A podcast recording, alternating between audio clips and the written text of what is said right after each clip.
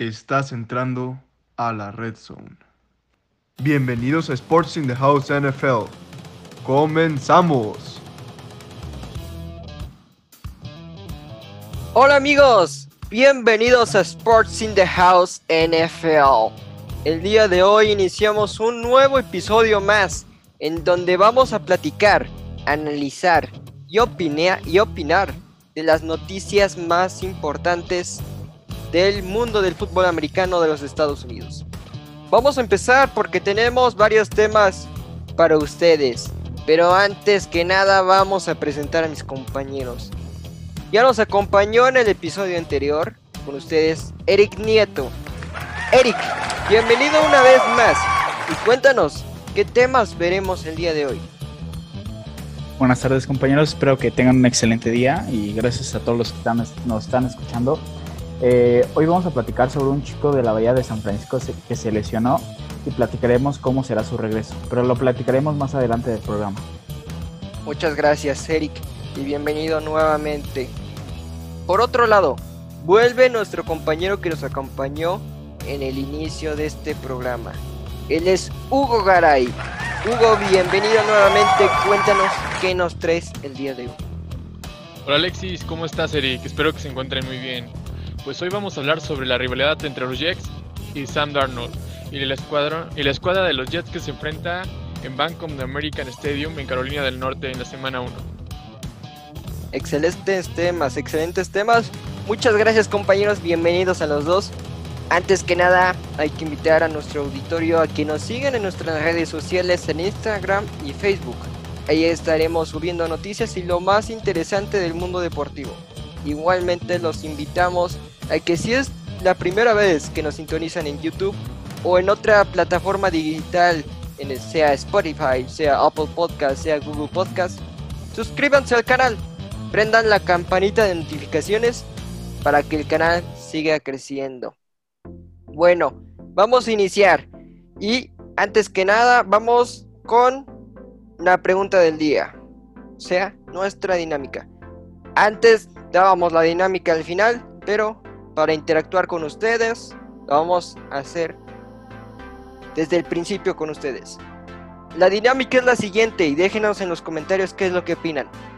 Para ustedes, ¿quién va a ser el comeback of the year de la temporada 21-22? Déjenos en los comentarios en YouTube y también en nuestro Instagram quién va a ser el comeback of the year. Pero nosotros lo vamos a platicar al final. Empecemos con un tema, un tema sumamente interesante y es el que nos trajiste tú, Hugo. Es de esta tonalidad de rivalidad entre Sam Darnold y los Jets. Sam Darnold se podría decir que salió por la puerta trasera de del MetLife Stadium de los Jets. Entonces llega a Carolina, Carolina deja su, ir a su coreback a Denver. Llega Sam Darnold a Carolina del Norte, pero ahora Hugo, y esta es la pregunta que te quiero hacer. ¿Cómo ves la salida de Sam Darnold de los Jets, ¿crees que fue acertado por parte de Sam Darnold o crees que podía dar un poco más de potencial en los Jets?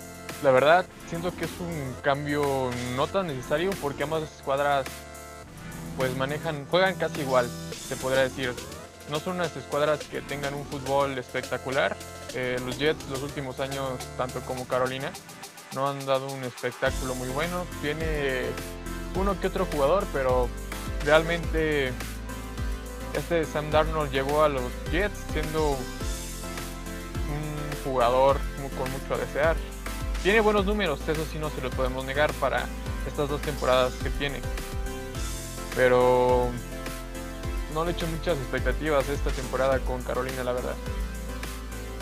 Sí, sabemos que si llegas a la escuadra de los Jets, o es para retirarte y si llegas desde el principio pues debes de dar un, gran esfuerzo para que otros equipos te, te, echen el ojo y puedas irte a otro equipo.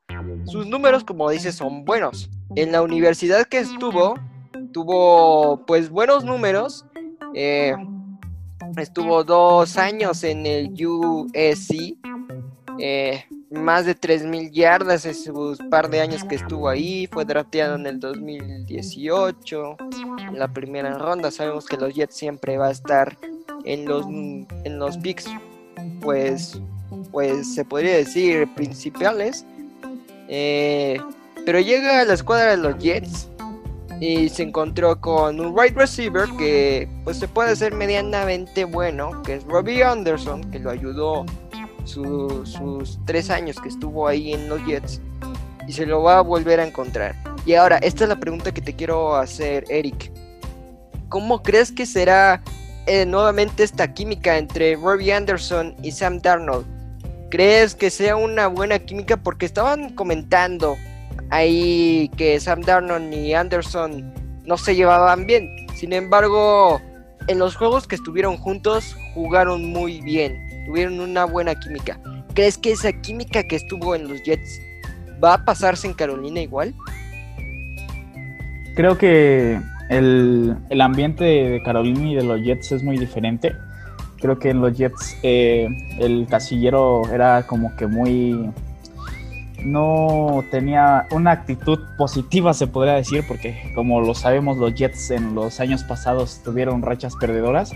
Eh, mm, en Carolina siento que no es mucho el cambio, pero tal vez es diferente en el cocheo porque sabemos que Adam Gaze eh, hizo, aplastó a Sam Darnold. Creo que Adam Gaze fue el, el que tal vez le dio un retroceso para que no se desarrollara como lo pensaban en el draft.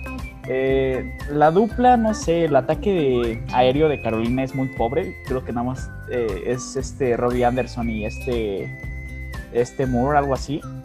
entonces no es algo que podría decir que son receptores elite. Es una buena dupla de receptores y espero que eh, tengan esa misma dupla que tuvieron con los Jets, este Robbie Anderson y este Sam Darnold. Y espero que eh, de el próximo salto Sam Darnold, porque también podemos pensar que puede ser un año Darnold, porque depende de cómo queden los, de, queden los Panthers eh, en el draft, podrían hasta seleccionar un, un coreback. Sí, eh, muy buen análisis. Y ahora te quiero preguntar, ¿cómo ves esta salida Sam Darnold de la escuadra de los Jets? ¿Tú, tú le ves que, que podía estar unos cuantos años más eh, en los Jets. Tal vez que no hubieran drafteado a Satch Wilson, hubieran drafteado a, otro jugador, sea del ofensivo o de la defensiva. ¿Tú crees que fue acertada la decisión por parte de, Dar de Sam Darnold de irse de los Jets? ¿O piensas que los Jets fueron los que le, le dijeron, pues ya vete a Carolina?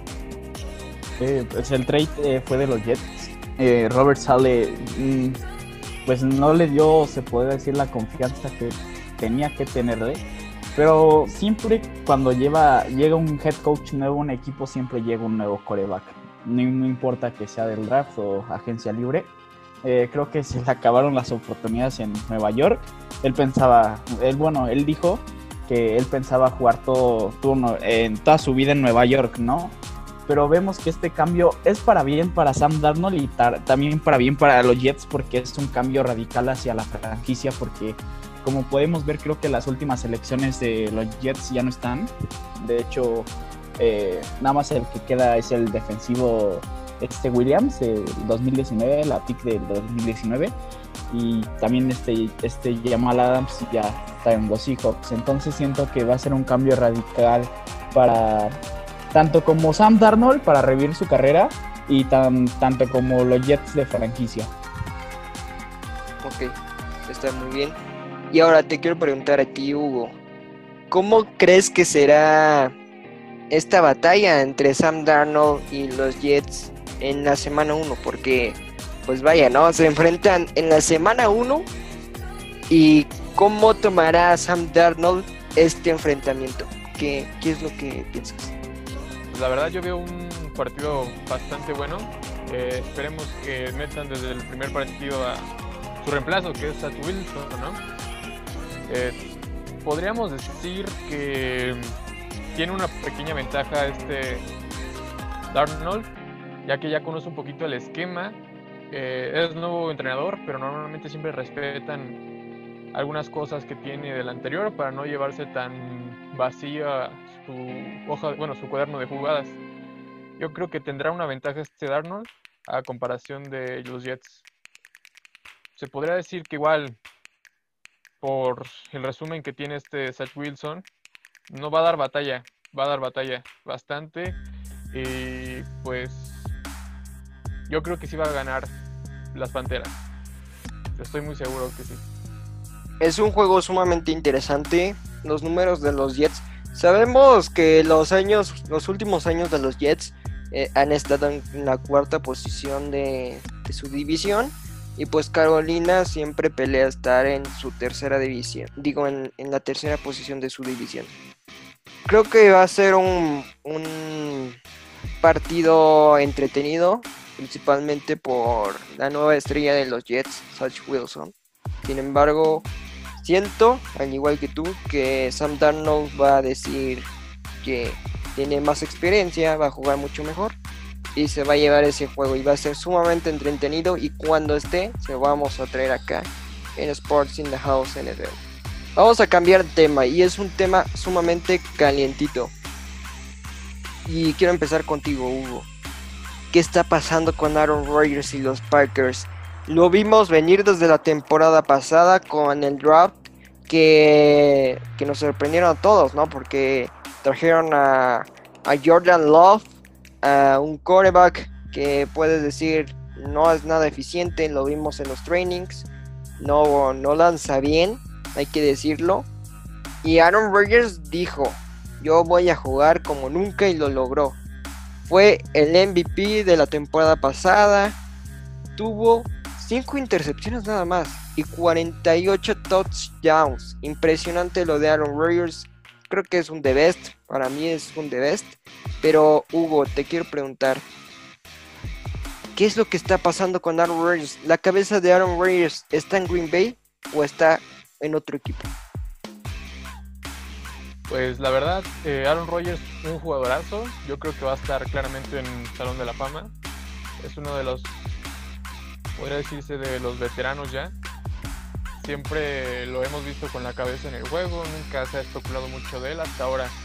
Yo creo que lo que está pasando más que nada es entre una ruptura de vestidor y que ya no se siente cómodo, tal vez igual quiere cambiar de aires em, o ya o sentirá a lo mejor que ya hizo todo lo que pudo hacer con Green Bay y quiere dar una vuelta a su carrera, no sabemos. O tal vez nada más es un un truco de mercadotecnia para que Green Bay dé la alza. Está muy complicado el tema porque sí, Aaron Rodgers no es un jugador que siempre esté dando de qué hablar por cosas malas, obviamente. Eh, un jugador que siempre cumple. Como dijiste, MVP la temporada pasada, dio de sus mejores temporadas desde la última vez que llegaron a postemporadas. Y la verdad asombra mucho esta decisión que está tomando. Pero como hablamos el capítulo pasado, muy emocionante igual porque queda libre básicamente si no lo toman, si no firman otra vez contrato. Y hay varios equipos que estarían interesados y con buenos planteamientos, la verdad. Sí, sí, justo creo y pienso lo mismo de que Aaron Rodgers fácilmente va a entrar al Salón de la Fama de la NFL, pero la pregunta es aquí, con quién está enojado Aaron Rodgers, si con el head coach, si con sus propios compañeros o con el gerente, el manager, que quién es el que, que con quién está tan enfadado Aaron Rodgers, Hugo. Por, bueno, por lo que he leído más, más que nada es con el presidente de los Packers. Más, te digo que yo siento que es más cosa de entre ellos dos y justamente por la misma tensión se ha dividido un poquito el vestidor. No sé si te has dado cuenta en los últimos, bueno, en las últimas notas que ha ido sobre diferentes opiniones de sus compañeros. Es algo que yo digo que se va a escandalizar un poquito más ya en los últimos días cuando se vaya a dar su, su decisión. Pero pues todos sabemos que equipo donde esté la va a romper. Sí, sin duda, sin duda que es un gran jugador. Y bueno, eh, hemos visto las notas que, como dices, el vestidor está partido a la mitad, unos lo apoyan, otros no, pero sabemos el carisma y la actitud de Arnold Rodgers, que él, se puede decir, una persona sumamente introvertida, que nada más se dedica a lo suyo, no se mete a problemas, y pues cuando tiene que divertirse, se divierte sanamente con sus compañeros. Y es lo que te quiero preguntar, Eric. ¿Cómo ves esta ruptura de vestidor? ¿Crees que los jugadores tendrían que tomar partido por parte de Aaron Rodgers o la presidencia? ¿O simplemente apoyar a su capitán, que es Aaron Rodgers? Como lo ha en las temporadas pasadas, eh, yo siento que es más tema, o sea, los jugadores que se podrían poner a favor de Aaron Rodgers serían su receptor eh, Devante Adams. Creo que dijo que si Aaron Rodgers eh, no estaba en Green Bay, no jugaba o la siguiente temporada no quería este, estar en, más en, Green Bay, algo así escuché. Eh, mm, los demás jugadores, por ejemplo, como Aaron, Aaron Jones, también lo apoya, pero pues dijo que él quería jugar eh, en Green Bay toda su vida, no importara si estaba Aaron Rodgers o no. Entonces, es depende de los jugadores que tengan, bueno, su relación eh, con los jugadores que tenga. Y siento que sí es más entre el gerente general de, Green Bay con Aaron Rodgers, que ese es el problema, que no le ha dado la suficiente, suficiente arma según Aaron Rodgers, que pues como podemos saber, el draft pasado seleccionaron a Jordan Love, que mm, creo que lo hizo enfadar, porque no le seleccionaron un wide receiver que pues él esperaba. Y ya después notas eh, siguientes dijeron que pues les movieron todo el esquema este, los Vikings y San Francisco porque ellos pensaban draftear a Brandon Ayuk o a Justin Jefferson.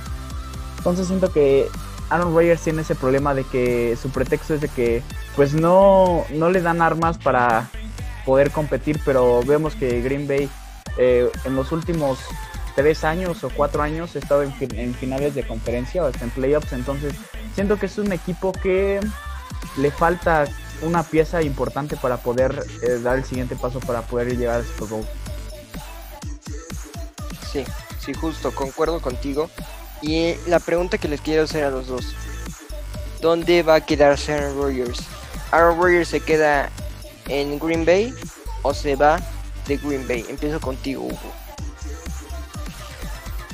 Mm, yo siento que se va a ir más por nada por las, con los comentarios que ha hecho y que ha generado la prensa. Yo siento que ya es algo que lo va a tomar un poquito más personal y se va a ir. ¿Tú qué opinas, Eric? Eh, igual concuerdo con este Hugo. Siento que ya no va a estar más en Green Bay eh, tan solo por lo que hizo, ¿no? De que no se presentó en los minicamps obligatorios. Eh, siento que ese es como una llamada de atención para la gerencia de, Green Bay, que lo que busca es un contrato nuevo o ya de plano ser este, que le hagan un trade por, por algún equipo interesado, pero vemos que el trade eh, pues se disminuye o se podría decir que es para menos equipos porque el donde quería ir, su lugar favorito de Aaron Rodgers, como lo sabíamos, era San Francisco, que en el draft de, del 2000, de este año, eh, hubo rumores de que San Francisco preguntó por, por la disponibilidad de Aaron Rodgers y Green Bay le dijo que no. Entonces el futuro eh, que le veo o la franquicia que puede ir por Aaron Rodgers sería Denver, porque creo que también no tienen un coreback que sea elite como Aaron Rodgers y aparte si Denver va por Aaron Rodgers es un equipo contendiente para el Super Bowl. Y si se va a Denver sería complicado porque se enfrenta dos veces a uno de los mejores. Lo has comentado que puede ser el futuro GOAT, a Patrick Mahomes. Pero bueno, lo dejamos de este debate en la mesa. No, coméntenos, coméntenos en la cajita de comentarios. Aaron Rodgers se va o se queda de Green Bay y qué va a pasar con el futuro de esta institución porque se ve, se ve de que si no están Rodgers van a estar en sumamente en problemas. Vamos a cambiar de tema y es un tema sumamente interesante. Arizona. Arizona se está armando hasta los dientes en la defensa. Trajeron a JJ Watt, que hay que decirlo, JJ Watt se lesiona mucho, mucho. En Houston se lesionó muchas veces de que si es el hombro, que si es el pecho, que si es la rodilla. Empiezo contigo, Eric. ¿Cómo ves la contratación de Arizona? O sea, contrataron a, JJ Watt. ¿Y cómo crees que será esta defensa tan, tan duro que va a tener Arizona el año que viene? Eh, siento que la contratación de, de J.J. Watt a los Cardinals fue más para reforzar la posición de pass rushers, ya que ahora sí que tenían un pass rusher que es Char Jones, pero ahora sí que ya quedan sus últimos, bueno, sus, sus últimos años de contratación, entonces vinieron a reforzar esa, esa, esa posición que es la de pass rush. Eh, J.J. Watt ya va, eh, tiene una carrera de Hall of Famer, ya va también de salida, ya, ya también las, las lesiones pesan y vemos que tiene un historial grande de lesiones. Creo que no se ha mantenido en una campaña sana desde el 2015, creo no se ha mantenido sano eh, constantemente. Entonces siento que esa defensa eh, puede ser una top 15, decirlo así, porque también en el draft se reforzaron muy bien. Entonces, tanto la defensa, tanto en la ofensiva, porque también la ofensiva es, es curioso decir, pero tiene muchos wide receivers con mucho talento. Sí, la, ofensiva como la defensiva están en un equilibrio pues bastante bueno. Eh, Kyler Murray está comandando la ofensiva, tiene a Hopkins, eh, que es uno de los mejores wide receivers.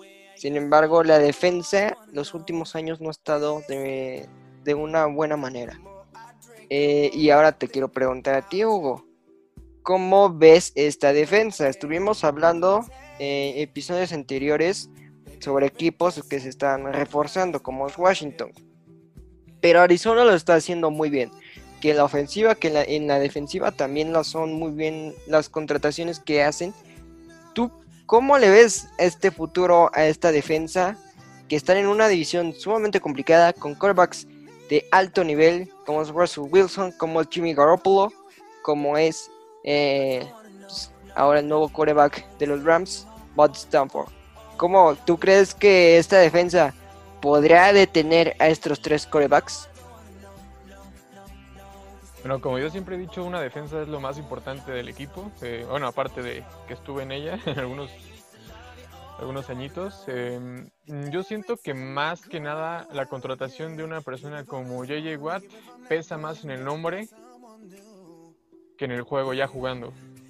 Eh, todos sabemos que JJ Watt es una persona que se lesiona mucho, que constantemente sufre, sufre lesiones, pero cuando no, siempre te saca el partido y es el que llega a cubrir al corredor, a capturar al coreback, que en ocasiones hasta llega a, a interceder algunos pases.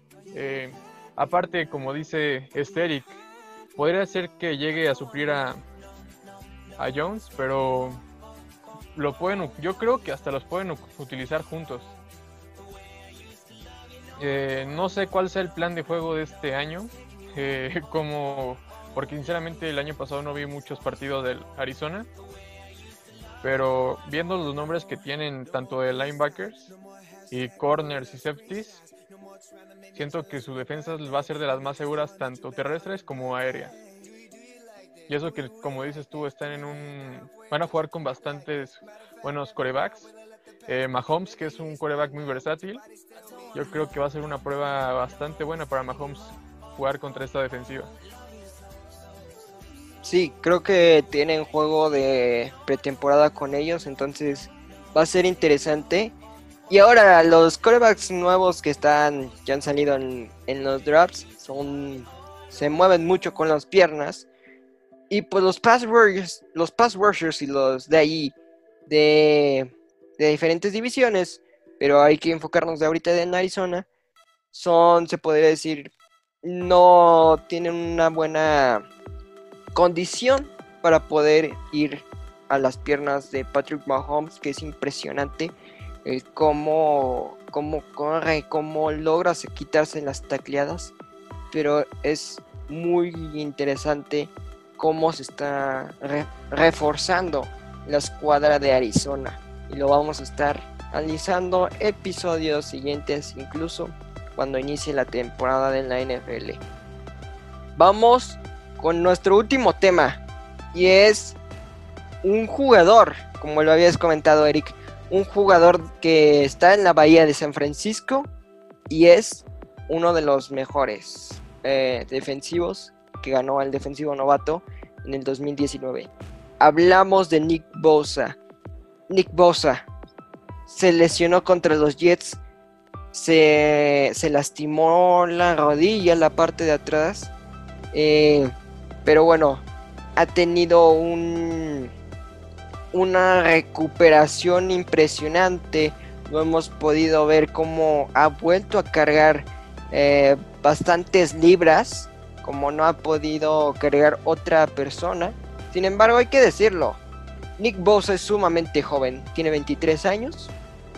Y sabemos que pues los Bosa, como Joe Bosa y Nick Bosa, son demasiados buenos en, su, en los equipos que están. Entonces, quiero empezar contigo, Eric, que es tu equipo. ¿Cómo crees que será este regreso por parte de Nick Bosa a San Francisco? Que San Francisco la temporada pasada tuvo un hospital de lesiones. ¿Cómo ves eh, el regreso de Nick Bosa? Y como lo habíamos comentado, ¿cómo será? Eh, ¿Podrá tomar su, el mismo camino que tuvo en el 2019 para poder comerse a Russell Wilson, comerse a, a Murray, comerse ahora a Matt Stanford. Eh, sí, como dices, eh, los hermanos Bousa eh, son, también son muy propensos a lesionarse, pero cuando regresan de una lesión creo que son muy buenos jugadores. Como lo sabemos, la cuestión antes de que llegara Nick Bosa a, San Francisco tuvo una lesión en Ohio State que no jugó la temporada 2018-2019. Entonces, pues San Francisco se la jugó también en con Nick Bosa. Tuvo un año espectacular también por la línea, línea defensiva de San Francisco. Creo que el regreso de Nick Bosa es algo que va a tardar en el aspecto que se puede decir constantemente de los juegos. Eh, vemos que en el calendario de San Francisco primero inician con un partido fácil que siento que no le va a costar mucho trabajo a Nick Bosa, ya que son, eh, ya que es Detroit y Detroit, pues sinceramente es uno de los peores equipos actuales en la NFL. Eh, siento que después de, del bye, Nick Bosa va a regresar al nivel que estábamos acostumbrados a verlo. Entonces, pues me llama la atención, sinceramente, eh, verlo de nuevo, porque aparte es una pieza clave para la defensiva.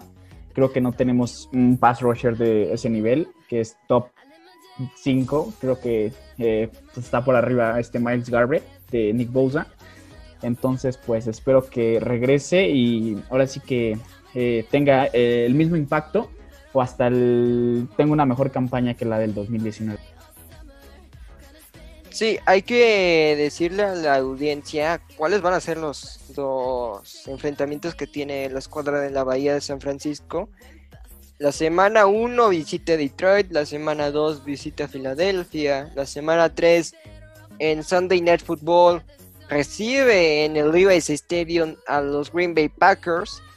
Luego nuevamente en el, de locales juegan contra Seattle. Luego van de visita a Arizona. La semana 6 tienen el descanso. La semana 7 juegan contra Indianapolis y su ex gran amigo de Forest Butler. La semana 8 van a Chicago. Semana 9 eh, tienen un enfrentamiento en el Levi's Stadium contra Arizona.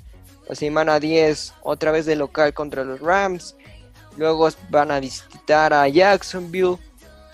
Nuevamente de local con Minnesota en la semana 12. Y luego hay un, una dos semana doble de, visitas. Van a ir a Seattle. Y luego van a ir a, a Cincinnati la semana 13 y 14. La semana 15 vuelven de locales contra los Falcons. La semana 16 van a Tennessee. Y la semana 17 eh, terminan su localía con los Tejanos. Y terminan la temporada en la semana 18 con los Rams. Y ahora te quiero preguntar, Hugo. ¿Qué tanto le puede ayudar Nick Bosa a esta defensiva de los 49ers?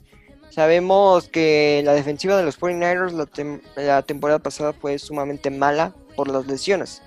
Sin embargo, tienen a varios jugadores en los que se pueden pues rotar para poder eh, tener un buen desempeño. Sabemos que San Francisco tiene unos linebackers impecables como es Fred Warner y sus otras dos compañeros. Sin embargo, Nick Bosa en ese año en el que estuvo con Armstead y con DeForest Butler hicieron un tridente de se pudieron comer a todos los que tenían en su camino. Ahora solo queda Armstead. ¿Qué tanto le va a ayudar Nick Bosa a este equipo? Pues es un jugador de mucho carácter. Cuando lo vi jugar, eh, le gusta entremandar y seguir, y seguir instrucciones de los jugadores que ya tienen más edad que él. Eh, un jugador sumamente explosivo en su posición, es lo que me gusta bastante de él. Eh, inteligente para percibir bien las jugadas y tú dices con mucha comunicación con sus linebackers, que es lo principal, ¿no? Para detener cualquier defensiva. Eso, que se puedan coordinar bien y que se conozcan más que nada. Yo pienso que los primeros dos partidos van a ser los, los más importantes. ¿Por qué? Para ver cómo entra. Porque después de una lesión que es de rodilla, que es lo peor, que en la posición que en la que juega es de mucho contacto, en esa parte del cuerpo. Mm, yo digo que esos dos partidos van, van a ser los importantes para ver cómo entra, si entra con miedo y el nivel que va a empezar a, tomar. Porque sinceramente jugadores que se lesionan entran con mucho más miedo y, hasta se cuidan de que no se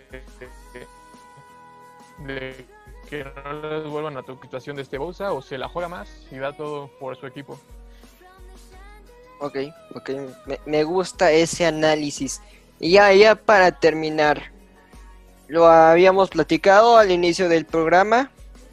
¿Quién va a ser el comeback of the year? Y voy a empezar contigo, Eric.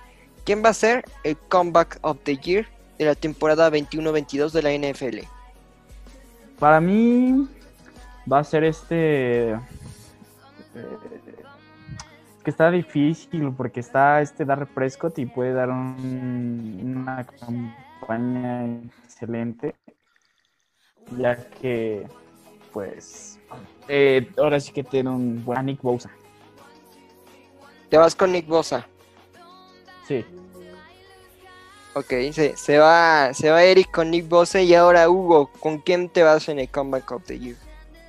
Pues me gustaría que este Borro después de la lesión que tuvo y que ya le trajeron a su, a su jugador de confianza, pues que dé una buena campaña y que así enseñe lo que estuvo mostrando en su universidad. Pues sí, sí, Joe Burrow también candidato al Comeback of the Year.